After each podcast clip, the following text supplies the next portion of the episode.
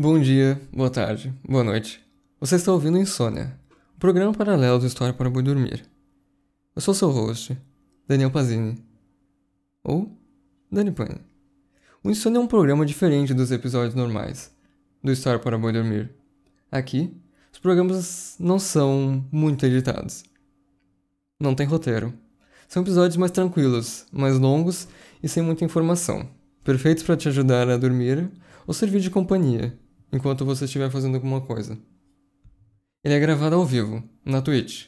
Se você quiser participar um dia, me segue nas minhas redes sociais para saber quando estão acontecendo as gravações e também tem o um link no meu próprio canal. Hoje, no Insônia, eu vou falar um pouquinho sobre o que eu tenho lido nessa semana, nessas últimas semanas do ano, e sobre os próximos episódios do Stop para Dormir. E tá começando agora. Acabou a parte de roteiro e agora eu vou tentar gravar a parte mais falandinho. Tá. Por que, que eu tô gravando Insônia? Eu comecei a assistir um podcast chamado Sisyphus Pod 55 e que ele é de um filósofo. Ele é de um guri filósofo. Bem legal. Que eu comecei a assistir depois que eu vi um filme que eu achei bem interessante. Que é um podcast mais, tipo, conversando sobre as coisas. É ele e outra pessoa. E é bem mais relaxado e não tem roteiro. Eu queria tentar fazer uma coisa mais relaxada. Só conversando sobre as coisas que eu tenho aprendido e tal. Eu comecei a assistir o Sisyphus Pod por causa que eu assisti o seguinte filme. Qual é, é o nome do filme? É o I'm Thinking of Ending Things. Que eu fiquei muito triste, eu vou comentar no final do, episódio de hoje, talvez, se eu lembrar. Se você está notando que, tipo, eu tô falando diferente, é por causa que eu tô me concentrando menos na forma como eu falo. Eu vou tentar não falar tão rápido. Na vida real eu falo muito rápido, mas é isso. Vamos lá. Eu queria falar hoje sobre Walter Benjamin. Walter Benjamin. Que eu li o livro Obra da Arte. Obra de Arte na Era da Sua Reprodutibilidade Técnica. Eu li ele essa semana. Ele não é um livro muito comprido, não. Ele, tipo, ele tem 50 páginas. De verdade. Ele é um livro de 120 páginas. Mas aí só tem 50 curtas páginas de conteúdo verdadeiro. O resto é, tipo, gente xingando. Gente comentando sobre a vida do Walter Benjamin, gente comentando as coisas, edições passadas. Mas o texto que importa tem só 50 páginas. Então eu li em dois dias. Uh, eu já falei do Walter Benjamin no podcast, que eu acredito que foi no Star para Dormir 1, que a gente falou do Walter Benjamin. Aí. Uh, enfim, ele é um escritor, ele é intelectual, ele viveu na década. Ele produziu muitas das coisas que a gente conhece hoje em dia na década de 30, em 1930 ali no, entre aspas, o pré-segunda guerra mundial.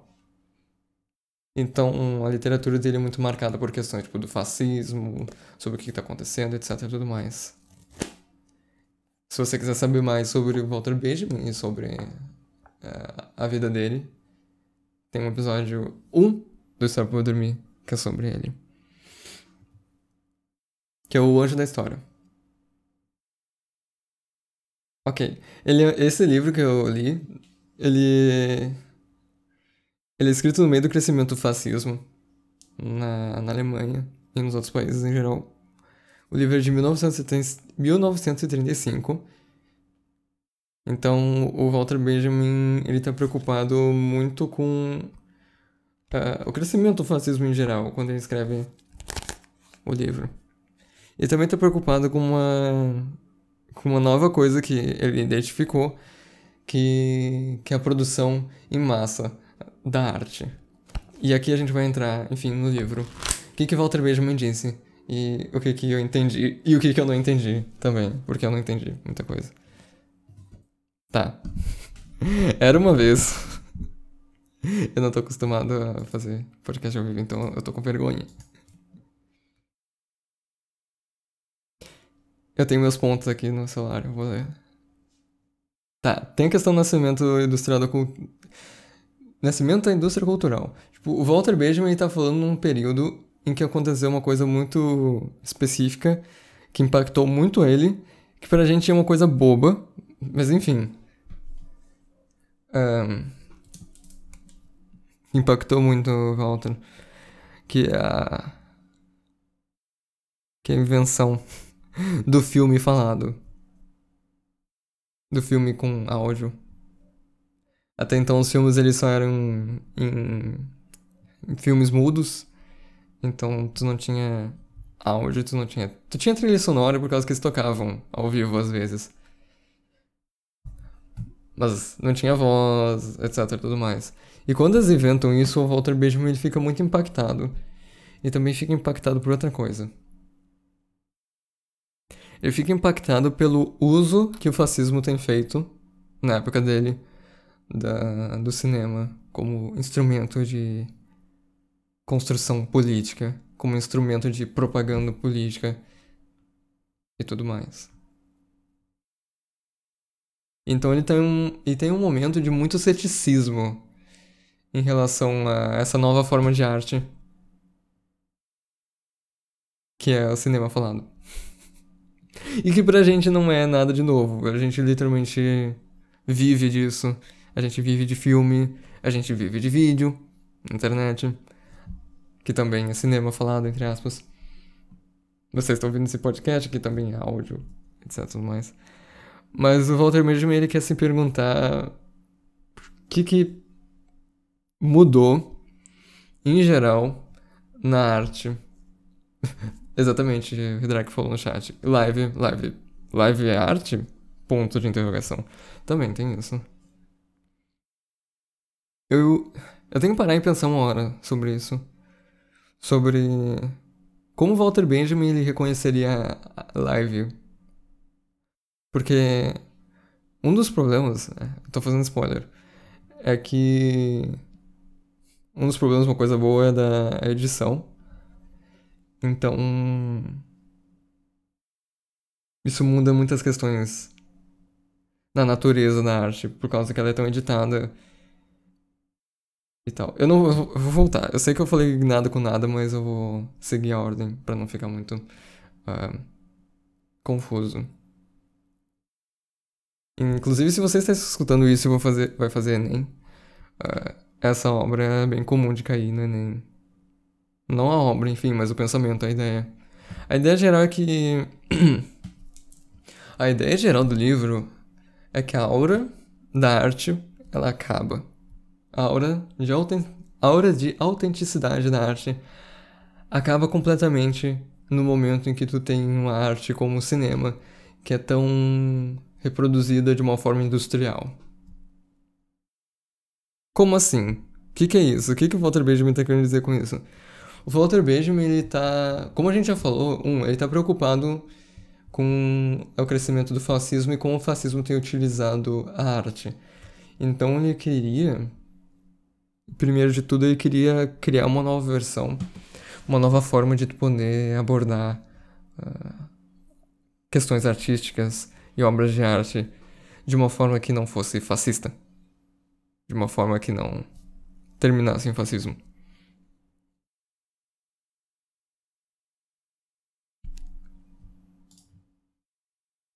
E para isso ele vai identificar que tem uma coisa que o fascismo não consegue reproduzir com arte, que é essa suposta aura de autenticidade. Mas o que que é aura de autenticidade? O que e por que que isso importa? O Walter Benjamin vai identificar que a autenticidade, essa aura, ele, ele chama só de aura às vezes, é uma experiência que tu tem com a arte, que é muito, é muito própria do local e do tempo em que tu tá. Tu tem que estar presente com a obra de arte na sua frente ou em volta de você ou você é imerso na obra de arte. Enfim, você tem que estar em contato direto com a obra de arte para tu experienciar a obra de arte na sua totalidade. Sem isso, se tu, se tu não estiver presente na obra de arte, você perde essa aura dela, sabe? Você ir no Louvre Eu não vou usar o exemplo da Mona Lisa por causa que o exemplo da Mona Lisa é frustrante. Todo mundo fala que, tipo, viu a Mona Lisa e a Mona Lisa é super pequena. E que ficou triste. O...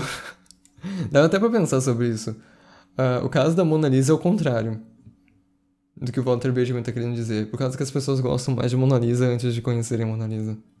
Enfim. Tu vai, por exemplo, tu vai conhecer uh, o Jardim das Delícias do Bosch. O Jardim das Delícias é gigantesco. É um quadro gigantesco. Tu vai lá. Não, não é só um quadro, enfim. Tu vai lá e tu vai ter uma experiência inteira. Tu vai estar presente. Tu vai estar vendo a obra e supostamente na ideia tu tem. Tu vai ter uma relação de experiência com a obra, sabe? Ela te toca em alguma coisa. Ah, mas isso não importa. Porque hoje em dia a gente nem, nem dá mais bola para isso. Hoje em dia em 2020, 2021, 2023, não sei. A gente nem dá mais bola pra esse tipo de coisa. Porque a gente tá tão acostumado a ver obra de arte através da mídia da indústria cultural, que a gente nem, nem se importa com estar presente de um quadro. E por que, que ele se importa com esse tipo de coisa?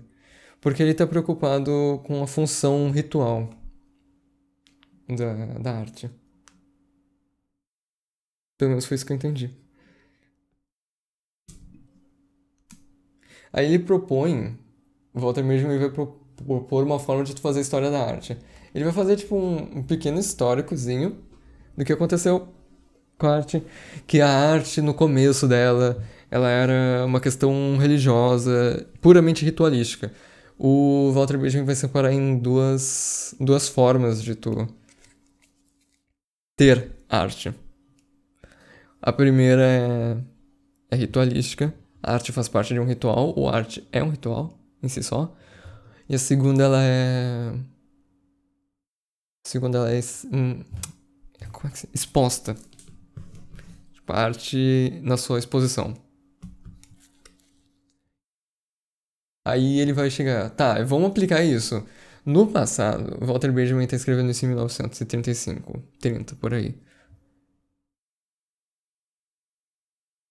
Tu, te, tu tem. Talvez vocês tenham conhecido, não sei se alguém no chat conheceu, uh, aquelas Vênus para quem sabe, tipo, são, são pequenas estatuetas de mulheres que são super antigas.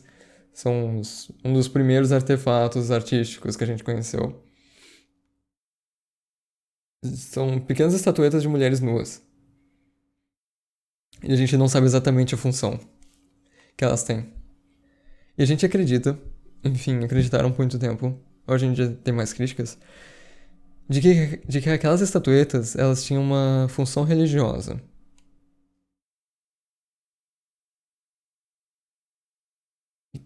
E que, portanto, se a arte nasceu naquele momento, a arte nasceu em um momento de religião.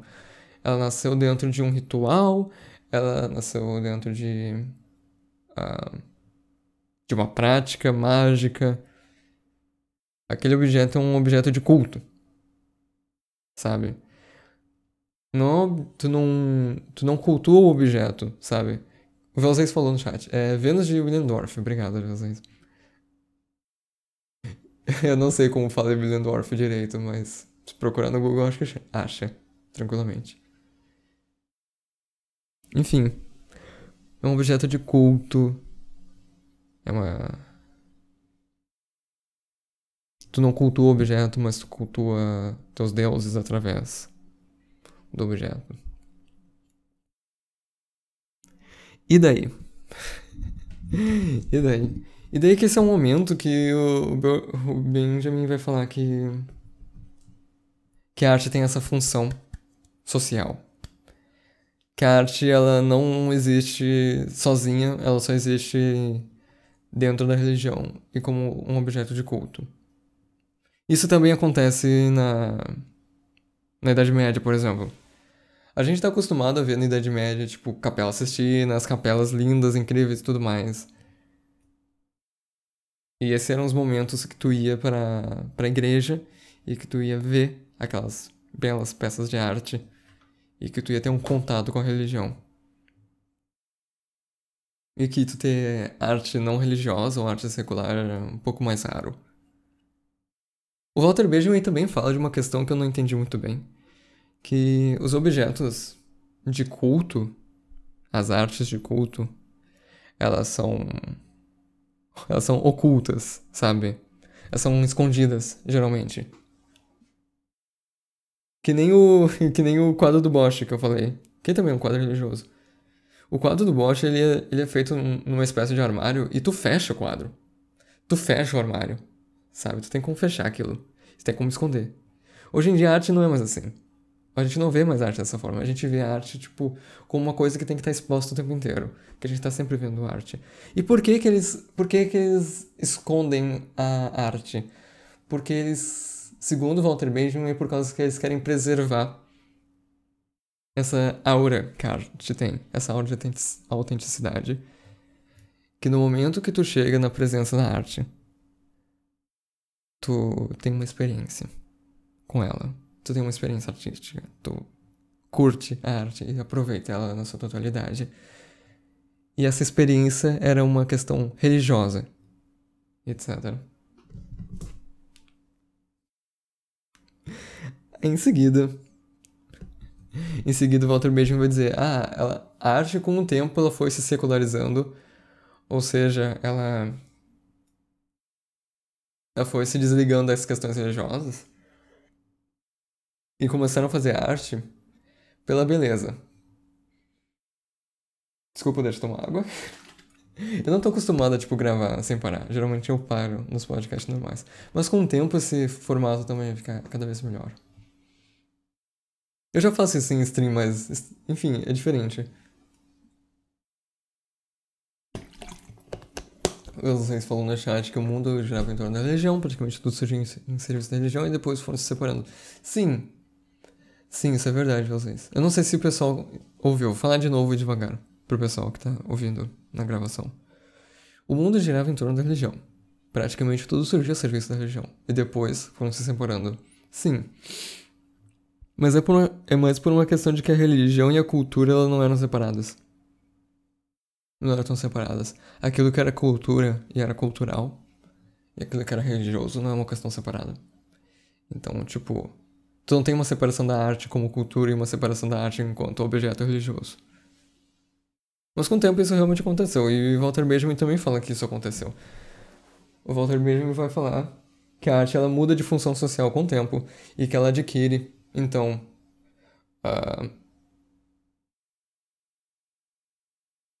a, a função de fazer arte para cultuar a beleza por si só a arte ela passa a ser arte para cultuar, cultuar a beleza, que nem tipo no Renascimento, etc e tudo mais.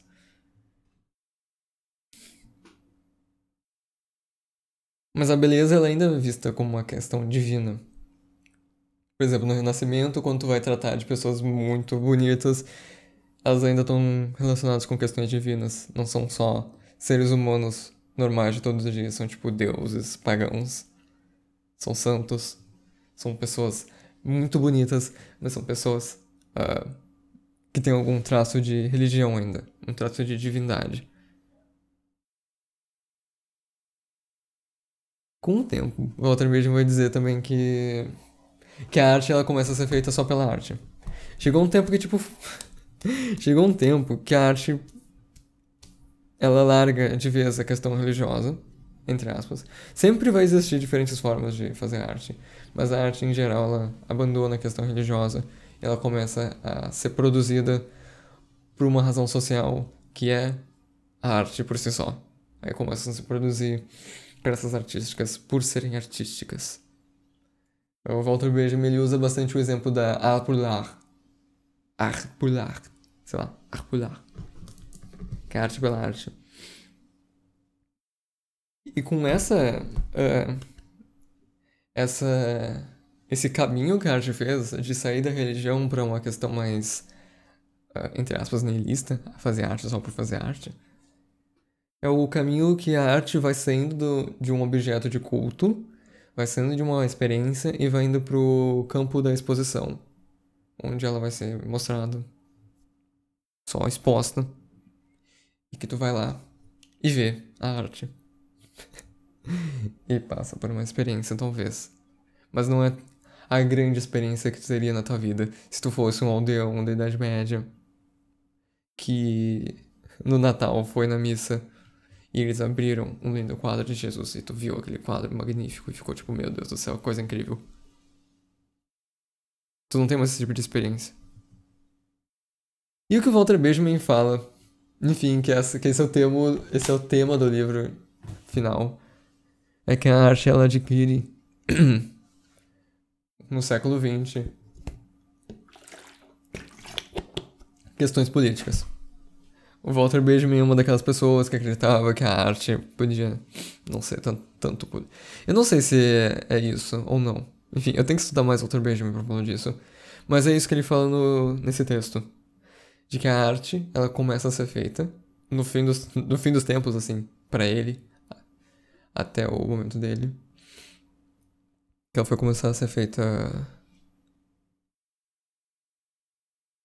por questões políticas. Por que, que tu pinta um quadro para representar os teus ideais políticos? Por que, que tu faz uma música para representar teus ideais políticos? Por que, que tu faz um filme para representar teus ideais políticos?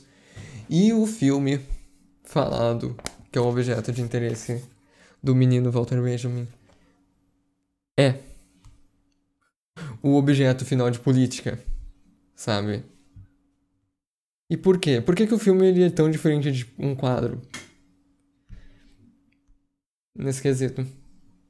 Porque o filme, ele tem um poder que um quadro não tem. Tem várias razões, que eu acabei não escrevendo no meu roteiro. Mas eu vou falar nelas de cabeça, se eu conseguir lembrar. A primeira é que é um objeto de massa. Ele, o, o filme ele não é feito para tipo meia dúzia de pessoas assistirem. Por mais que o teu primo ele é cinéfilo e ele assiste um filme russo, soviético, que ninguém entende, que só tem tradução em francês, e que só ele, só ele assiste, isso é um objeto muito específico, mas o filme ele foi feito para ser exposto para as pessoas. Ponto, acabou. O filme ele é feito para ser exposto. Não existe filme se ele for escondido. Nessa visão do Walter Benjamin. Ele é a arte final que é feita para ser consumida pelas massas. 2. Ele é um objeto artístico que é reproduzido de forma industrial, em escala industrial. Um filme, quando ele é gravado, ele não é tipo. Não é uma filmagem, sabe? Não é um rolo de filme que tu tem e que tu vai passando de mão em mão. Tu copia esse filme para vários outros filmes e tu vende para os cinemas. Para ele passar em, em todo o continente em todo o país. Ele tá falando que toda arte é feita por motivos políticos? Sim, sim. Ele, ele não chega a dizer que toda arte é feita por motivos políticos, mas, tipo, esse é o paradigma atual da arte no tempo dele. Que é por razões políticas. Se tu tem arte. Por que que faz arte por razões políticas? Qual é a função social da arte razões políticas. Eu acho que isso é melhor do que falar de porquê. Tipo, não é a razão de ser da arte. É a função que ela tem na sociedade. Qual é a função da arte na sociedade? Política. Tipo, a arte tem a função de educar as pessoas, a arte tem a função de fazer as pessoas se levantarem, a arte tem a função de fazer as pessoas se orgulharem do seu passado, a arte tem função política. Eu acho que é isso que ele está querendo dizer nesse momento. Enfim, por que, que o filme é um. por que, que o filme é objeto de interesse do Walter nesse momento? Porque, um, ele é um objeto feito para. É um tipo de arte feito para. para as massas. É para todo mundo ver. Dois, é para todo mundo ver. Então ele, ele é reproduzido de forma técnica. Ele é reproduzido de, por várias pessoas de forma técnica. 3. A forma que tu grava um filme é puramente técnica. O Walter Benjamin ele vai se demorar nisso. Se vocês quiserem no livro, eu Leia um livro, muito bom. É só 50 páginas. Dá pra ler em dois, três dias. Bem tranquilo. E ele fala, ele se demora muito nessas questões de ser ator, ser ator, ser ator, ser atora na, na frente das câmeras e qual a diferença disso no teatro. Se você é ator ou se você gosta de teatro, ou se você. Se você gosta de filme, esse é um livro que, que é muito bom de, de ler. Um por causa que é só tem. Tem aquele teor de peça histórica, sabe? É um cara no começo do século XX reclamando de filme. Sendo que hoje em dia filme é a maior obra de, é a obra de arte mais apreciada no mundo. Talvez, fora o design. Enfim. Eu tava falando como a própria produção do filme é técnica e já já não tem tanto aquela aura artística, aquela aura de autenticidade. O ator, ele não é uma pessoa que ele tem que isso é o que o Walter Ben, isso é o que o Walter Ben, Walter Ben. Isso é o que o Walter Benjamin fala. Que o ator ele não é uma pessoa tanto que entra no personagem. Ele é uma pessoa que ele tem que sair e voltar do personagem o tempo inteiro. Porque tu grava vários pedaços do filme. Tipo, ele tem que ser uma pessoa que que realmente ele não entra num personagem. Por exemplo, tu vai fazer teatro e tu vai participar de uma peça. Tu tem tuas falas, mas tu também vai entrar naquela personagem, sabe? Tu vai ter que atuar, entrar na situação, fazer a arte acontecer. Tipo, a arte entra em você e se, se exprime no teatro. de certa forma. E o ator de filme não. O ator de filme, ele o tempo inteiro, ele, ele tem que ignorar.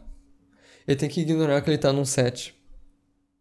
Ele tem que ignorar que tem uma câmera na cara dele. Ele tem que ignorar os cortes. Ele tem que ignorar. Ele, ele, tenta que, ele tem que ignorar o máximo do máximo das coisas. Então, assim, até o ator de filme, ele tá passando por uma mudança na forma que ele atua, na forma que ele faz arte. Tá.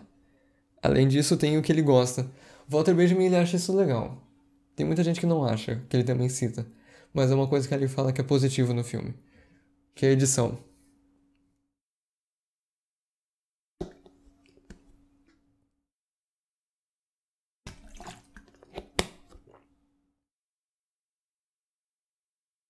A edição do filme.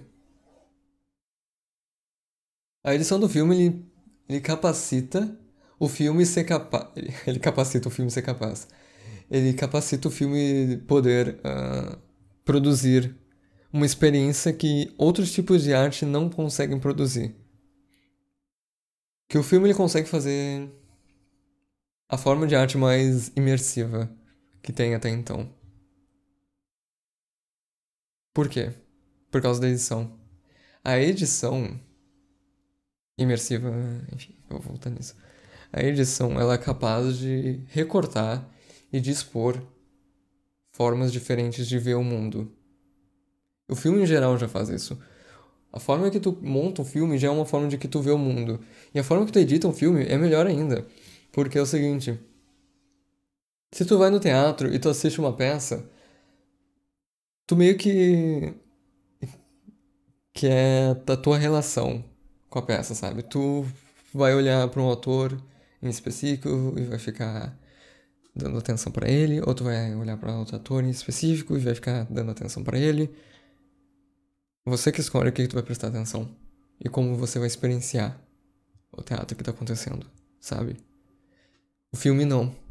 O filme ele meio que te obriga a tu prestar atenção em determinados detalhes e tu ter o mesmo um, um ponto de vista igual, sabe, ao que a pessoa quis que você tivesse. E como ele faz isso? Ele faz isso com duas coisas, com zoom, com zoom e com slow motion. O slow motion, o Walter Benjamin se demora nisso, é muito legal de ler. Tipo, o slow motion ele possibilita tu ver movimentos Tu vê coisas que tu não via antes que eram muito rápidas para acontecer. Tu consegue ver um inseto bater as asas, tu consegue ver um pássaro sair voando, tu consegue ver muitas coisas que você não via antes. Eu quero bater bastante nessa tecla do ver. Você consegue ver, você consegue uh, adquirir esse ponto de vista de coisas que as pessoas não davam bola até então, porque não conseguiam ver com, com claridade. Também o zoom. O zoom, o zoom é meu favorito, por causa que depois que ele falou isso eu comecei a prestar muita atenção nos filmes, de como que filme usa zoom. Porque o zoom, ele é uma coisa que todos nós fazemos. A gente não dá zoom com a nossa visão, mas a gente foca. A gente vê as coisas de uma forma ampla e a gente foca em algum ponto. O zoom é isso, sabe? O zoom ele foca em algum ponto e ele Walter Benjamin ele fala isso aí. Ele cria estruturas, ele cria coisas que não estavam lá. Ou seja, ou seja, por exemplo, tu tá vendo um filme, tá vendo tá vendo Blade Runner 2049, aí tem aquela cena que ele tá na frente da mulher gigante de holograma e que dá um zoom pra cara dele e ele abaixa a cabeça. Se tu visse aquela cena de longe, Tipo, ele abaixar a cabeça não quer dizer muita coisa. Mas se tu vê essa cena em zoom na cara dele, tu consegue identificar um monte de emoções que tá acontecendo, tu consegue identificar coisas novas que, tu não te... que ou tu não teria dado bola ou que não estariam presentes na obra de arte. Então o zoom ele possibilitou tu fazer essa experiência individual da obra de arte. E qual é o problema disso? Um, fascismo. o Walter Benjamin está preocupado com isso e está preocupado de como o fascismo tem utilizado a arte. Então, o fascismo ele, ele produz filmes com a visão fascista, sabe? Ele produz filmes para massa, com as visões dele, com os zooms dele, com as edições dele, com os recortes dele e distribui. E como o, cinema tem essa capacidade tão forte de produzir uma visão individual das coisas, o fascismo ele sabe aproveitar muito bem essa forma de arte.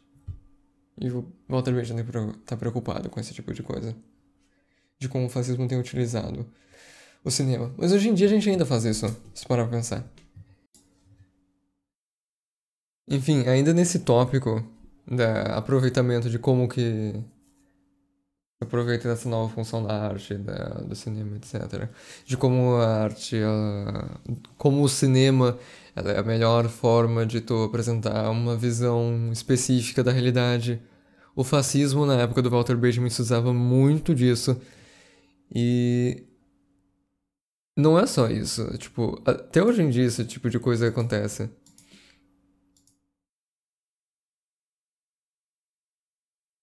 O cinema ainda apresenta, tipo, praticamente uma só visão dos eventos que ele quer representar. É difícil em um filme. Eu acho que com o tempo os filmes acabaram ficando muito mais ambíguos. Mas talvez na época do Walter Benjamin não era tão ambíguo. Hoje em dia é muito mais. Hoje em dia um filme é capaz muito mais de representar diferentes, form... diferentes formas de fazer uh, alguma coisa.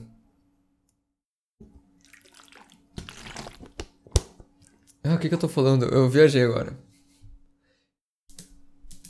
Eu viajei. Enfim, o cinema ele é capaz de apresentar uma forma específica de ver o mundo, de ver as coisas, etc. E o fascismo é muito bom para isso, porque o fascismo ele é um tipo de política que por natureza, eu odeio falar isso, mas é a forma mais fácil de explicar. Por natureza, o fascismo ele se usa da estética, da apresentação e da forma como se apresentar como política por si só. O fascismo ele realmente parece uma coisa super impositória. O fascismo parece uma coisa super carregada de estética. Por exemplo, tu pensa num num Brasil de 1920, tu não vai pensar num Brasil cheio de questões artísticas e questões impositórias, com aquele jeitão de ser. O fascismo não, o fascismo ele tem jeitão de ser, e essa é a política do fascismo. E por isso que ele é tão bem afeiçoado ao cinema, porque ele consegue apresentar o mundo visto dessa forma. E é isso que o Walter Benjamin está criticando que o cinema é, o cinema é melhor, uh, o cinema foi a melhor forma de arte de se fazer isso e que o cinema está sendo usado. Uh, o cinema, não só o cinema, mas a arte no geral, ela está sendo usada com essa função política de ir atrás, de, não de, de atrás, mas enfim, de propagar essas ideias. E até hoje isso acontece, sabe? Todo filme ele tem uma visão de mundo. Todo filme ele tem uma visão de mundo. Até os filmes que a gente pensa, ah, não tem nenhum problema assim, assistir dessa forma. Mas tem, por exemplo, uh, 300. Eu comentei no podcast de outra pessoa, que é o do Fred, que eu acho que nunca saiu. Eu fui no podcast dele comentar sobre o filme 300. O filme 300, ele é claramente isso, sabe? Ele é uma visão estadunidense sobre invadir o Iraque. Que na época eles estavam querendo invadir o Iraque. E uma forma de tu suavizar uma guerra com o Iraque era produzindo um filme em que, em que heróis espartanos, lutadores pela liberdade, vão contra esses. Uh, esse pessoal do Oriente Médio e dão um pau neles. Só que, tipo, os espartanos, eles não eram amantes da liberdade, etc. Também tem uma coisa o Foucault vai se revirar no túmulo. Que no 300 tu tem. Os espartanos eles sarro dos atenienses no filme. Pelos atenienses manterem, entre aspas, relações homossexuais. Sendo que a ideia de ser homossexual não é. Não é uma coisa anormal. Não, não é uma coisa nem que existe, sabe? Eu tenho que fazer um podcast sobre isso. Tipo, a visão do Foucault sobre a homossexualidade que, enfim, que essas práticas que hoje caracterizam a pessoa por ser homossexual, elas foram categorizadas dessa forma na modernidade. Até então elas não. Até então elas não caracterizavam ninguém. A pessoa não era homossexual por. Uh, por uh, ter práticas com pessoas do mesmo gênero. Se relacionar com pessoas do mesmo gênero. Não, não se separava as pessoas entre heterossexuais e homossexuais. Até a modernidade. Enfim, eu não sei muito sobre isso e eu tenho que ler mais. Mas isso também acontece no filme. Por que, que acontece no filme? Por causa que é a visão dos Estados Unidos da coisa. É a visão que os caras que fizeram o filme quiseram passar. E o Walter Benjamin tá falando que é isso que o fascismo faz também com, com o cinema. E que é isso que tem que ser feito com obra de arte na era da sua reprodutibilidade técnica. É isso. Eu acho que é essa ideia geral do, do livro. Gostei muito de ler. É muito gostosinho de ler se tu. Se você gosta de filmes, leia. Muito bom. Porque é um livro muito mais próximo da filosofia do que da história. Até por causa que, que o Walter Benjamin é mais da filosofia mesmo. Eu não sei se eu concordo muito com o Walter Benjamin. Eu não gosto muito dessa ideia de aura de autenticidade. Até por causa que senão a gente nunca teria um relacionamento com arte hoje em dia. Apesar que até eu ah, reconheço que tem essa questão ritualística na arte. Por exemplo, eu nunca. Eu nunca fui num museu de arte ver um quadro. Nunca na minha vida, sabe? Eu não sei qual. Mas eu vi um monte de quadro, sabe? Eu, eu sei um pouquinho de história da arte, eu apresentei um, eu apresentei já trabalho sobre quadros. Eu, eu acho que eu consigo captar bastante das coisas da arte, mesmo não estando na presença física do objeto. Mas eu também reconheço que na arte tu tem um que a mais estando presente, sabe? Por que, que eu falo isso? Porque teve uma época da, da minha infância quando eu era um, um jovem adolescente muito bobão. Eu botava música clássica pra tocar. e eu ficava vendo quadros clássicos. E eu tentava entrar na vibe. Eu tentar entrar na vibe para poder ver um quadro clássico era uma experiência para mim, era muito legal. Mesmo que eu estava vendo o quadro clássico na tela do meu computador, eu ainda tava fazendo um ritualzinho. E tentando entender o que estava acontecendo na minha frente.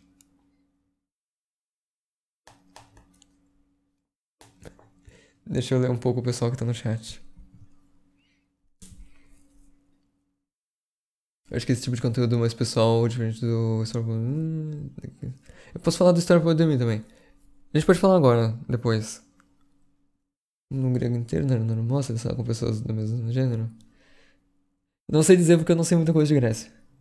Isso muito bom mesmo, era. Sim. Mas, é. Ele não tá muito errado em falar que tu tem um que a mais na presença da arte. Mas essa aura que ele fala que se perdeu. Não sei. É um texto muito criticado, é um texto muito próprio, mas é um texto muito bom. Vale a pena ler. Tem. Tem. Tem podcast sobre isso. Se tu procurar o título, vou falar de novo o título do livro para quem tá afim. Walter Benjamin, o autor, Obra de Arte na Era da Sua Reprodutibilidade Técnica. Ele é um livro de bolso, o que eu tenho. Ele tem só 50 páginas de conteúdo e o resto é comentário.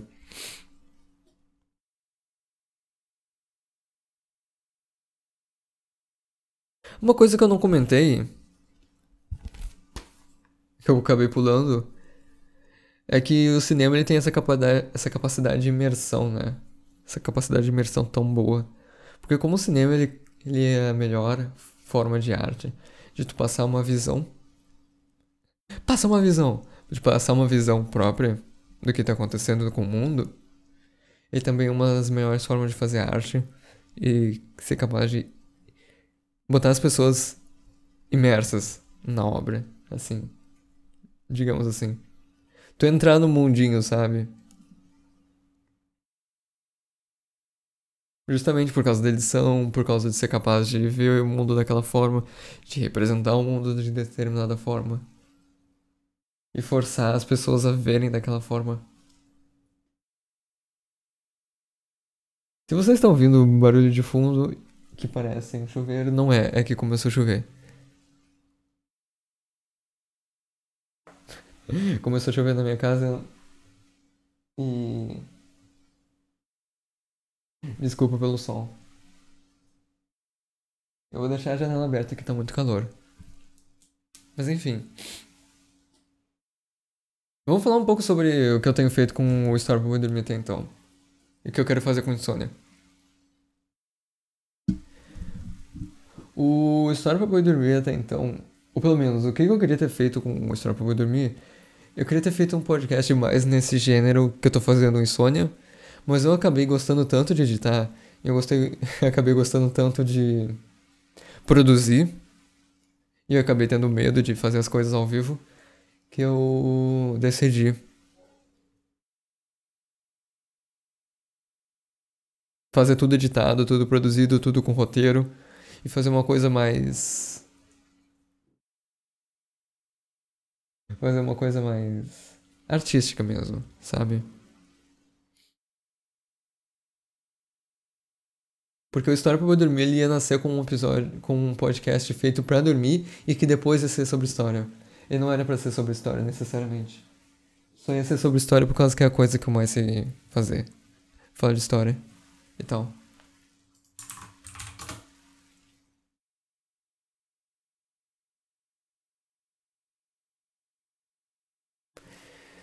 Daí eu quero continuar fazendo. O Insônia, ele. O Insônia vai ser tipo. Ah, eu li um livro, ou eu tô lendo um livro, eu queria comentar um pouco sobre ele. O que eu fiz nos podcasts, eu queria comentar um pouco sobre ele. Ele nasceu por causa que uma amiga minha, chamada Aline Arissa Rorie. Um salve pra Aline Arissa Rorie. Que também é streamer na Twitch. Falou que ela tava gostando muito do podcast. O problema é que ela não gostava muito de usar ele pra dormir. Porque eu não conseguia dormir ouvindo o podcast. Pra ela tinha muita informação. Então eu não queria tentar gravar um podcast mais longo, mais comprido, sem muita coisa acontecendo, com menos informação, pra quem quiser ouvir. e me usar para dormir. Daí, o que, que eu ia fazer nesses podcasts? Eu quero, eu quero comentar, tipo, livros que eu tô lendo, ideias que eu tô tendo pro futuro, o que tá acontecendo na minha faculdade quando voltar à minha faculdade. Coisas que eu vi, coisas que tem relacionada com história ainda. Ele não vai se distanciar de questões históricas, mas ele vai trazer mais essa parte pessoal. O chat tá dizendo que nunca escutou pra dormir. É. Eu acho que poucas pessoas escutam pra dormir, de verdade. Mas eu não, não me importo tanto. Inclusive, não se sintam tristes por ouvir e dormir no meio do podcast. Não tem nenhum problema. É tudo história pra eu dormir de qualquer jeito.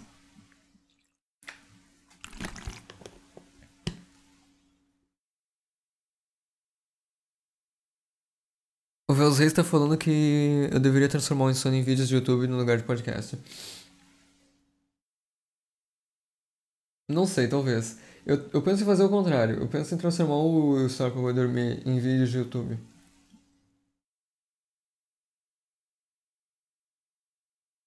Porque ele é muito menor e já tá pronto, sabe? Que ele é muito menor e já tá pronto.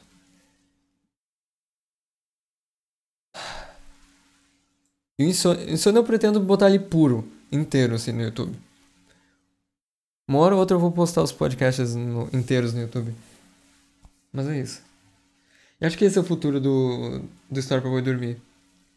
Eu vou continuar produzindo, porque, um, eu amo e é o conteúdo principal do podcast, são os episódios mais detalhados, mais com informação e com questão editados, em que eu falo bem. em que eu não fico falando em português, português do Rio Grande do Sul, que eu não fico falando com, com tanto sotaque, que eu não falo tão rápido, que eu não falo tão junto e que eu não gaguejo tanto. E o insônia eu vou fazer esse esse rolê mais legal. Outras coisas que eu quero comentar.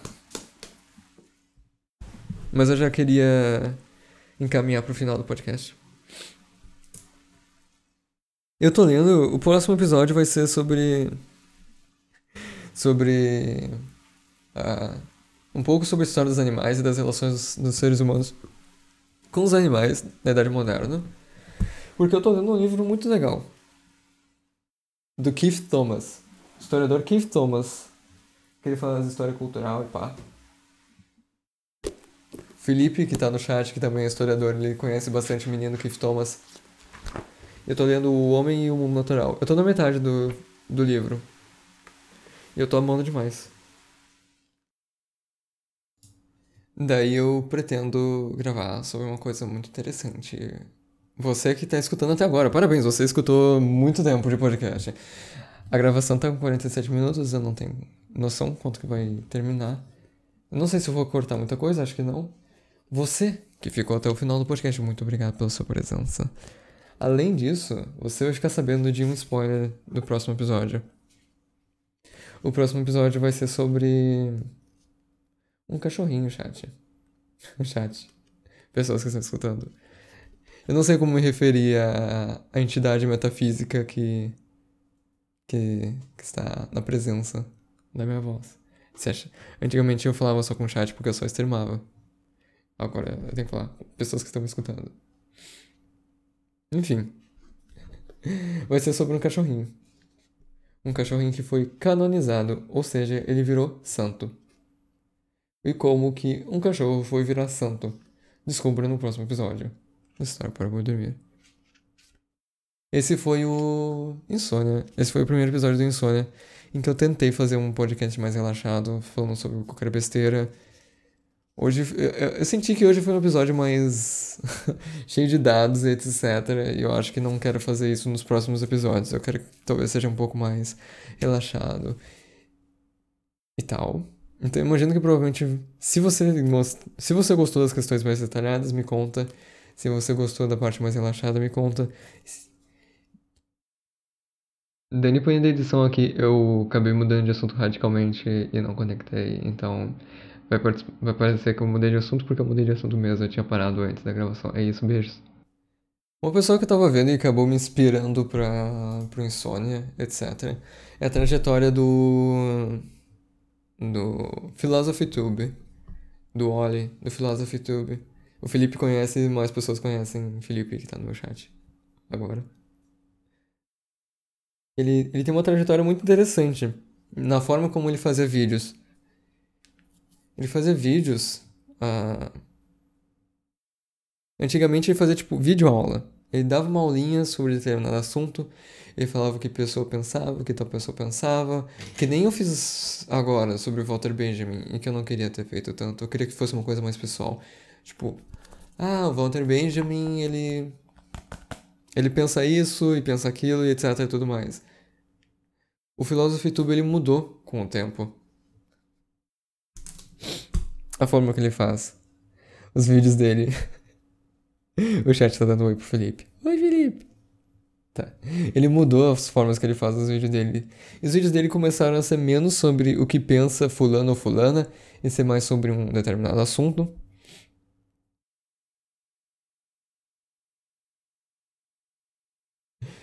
ele, fala, ele, ele fala sobre determinado assunto. E além de falar sobre determinado assunto, por mais que o conteúdo é o mesmo, ele ainda fala de filosofia, ele ainda fala de literatura, ele ainda fala de política. O conteúdo é o mesmo. Mas a forma que ele fazia isso é bem diferente. E eu queria tentar explorar isso melhor.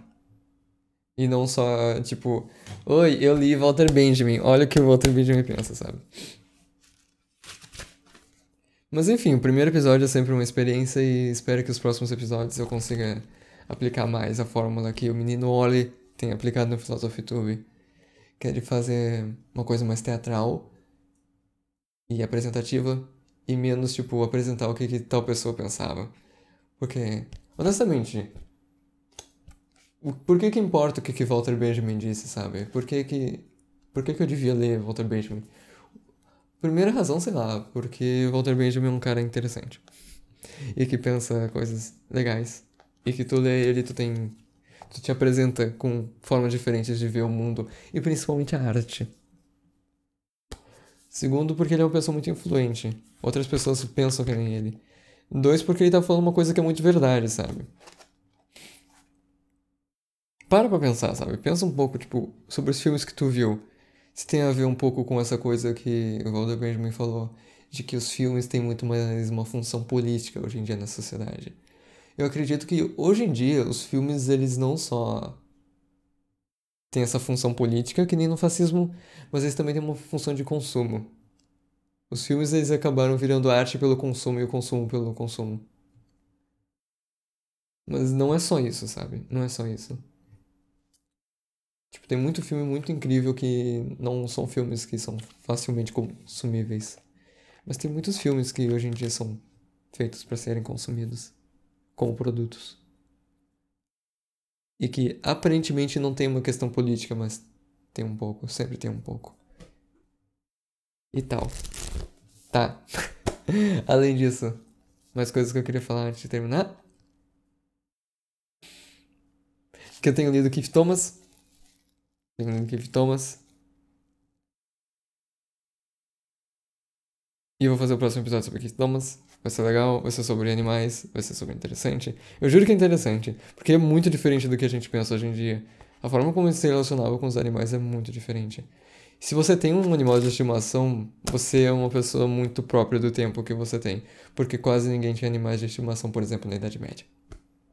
As pessoas tinham cachorros, mas Todo mundo tem gato, todo mundo tem cachorro, isso é uma coisa muito recente. E tu ter o teu pet em casa e tu dar atenção pro teu gato como se tu, como se ele fosse parte da sua família, é uma coisa que mudou a forma como a gente se relaciona com todos os animais, no geral. E eu vou falar bastante sobre isso no próximo episódio do História para Boi Dormir. O que, que mais eu quero falar? Tá, deixa eu só olhar meu celularzinho. Eu tô correndo porque o podcast tá longo. Mas obrigado se você ouviu até aqui. Porque guerreiro ter chegado até aqui. Guerreiro. Guerreiro, guerreira, guerreiro.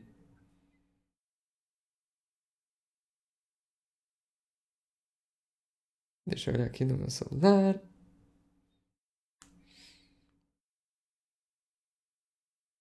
Uhum. Também tenho lido o Anjo da História, talvez eu volte a falar mais de Walter Benjamin. O Walter Benjamin ele vai aparecer bastante, chat, me desculpe. Ele é muito bom. Ah, também quero fazer episódios sobre história da ciência, que eu tenho lido bastante. Eu quero gravar um episódio sobre Blade Runner.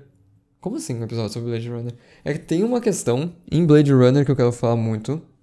No História Vai Dormir. Que é o. A função da memória em Blade Runner. Parece chato falando assim, mas é legal. Eu juro que é legal. Porque é legal. Blade Runner é um filme muito foda. Blade Runner 2049. Eu ia falar sobre metas, mas podcast tá super longo, então não vou falar sobre as minhas metas de 2021, até porque vai datar muito. Eu posso falar no próximo episódio. E é isso. Deixa eu terminar aqui.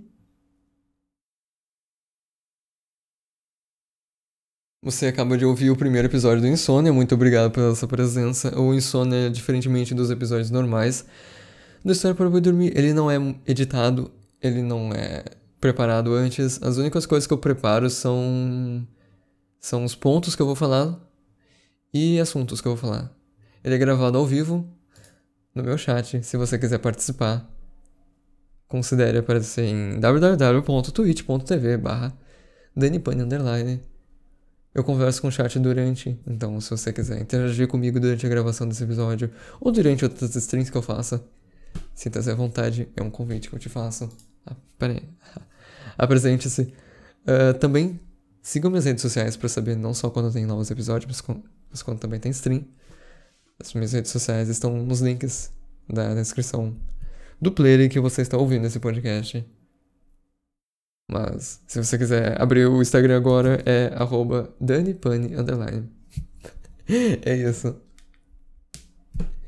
Considere ouvir. Se, se esse é o primeiro episódio que você está ouvindo desse podcast e você não ouviu História para dormir os episódios normais, ouça os outros. Eles são, prometo, muito melhores. Mas é isso. Até uma próxima. E lembre-se, a história é vasta, complexa e disputada. O História para Bom Dormir tem o objetivo de gerar interesse em temas da história e as suas teorias. Se você quiser saber mais, considere ler alguns dos artigos e livros que foram base desse episódio ou procure por outros episódios ou outros podcasts sobre o tema. Apoie a divulgação científica. Até a próxima!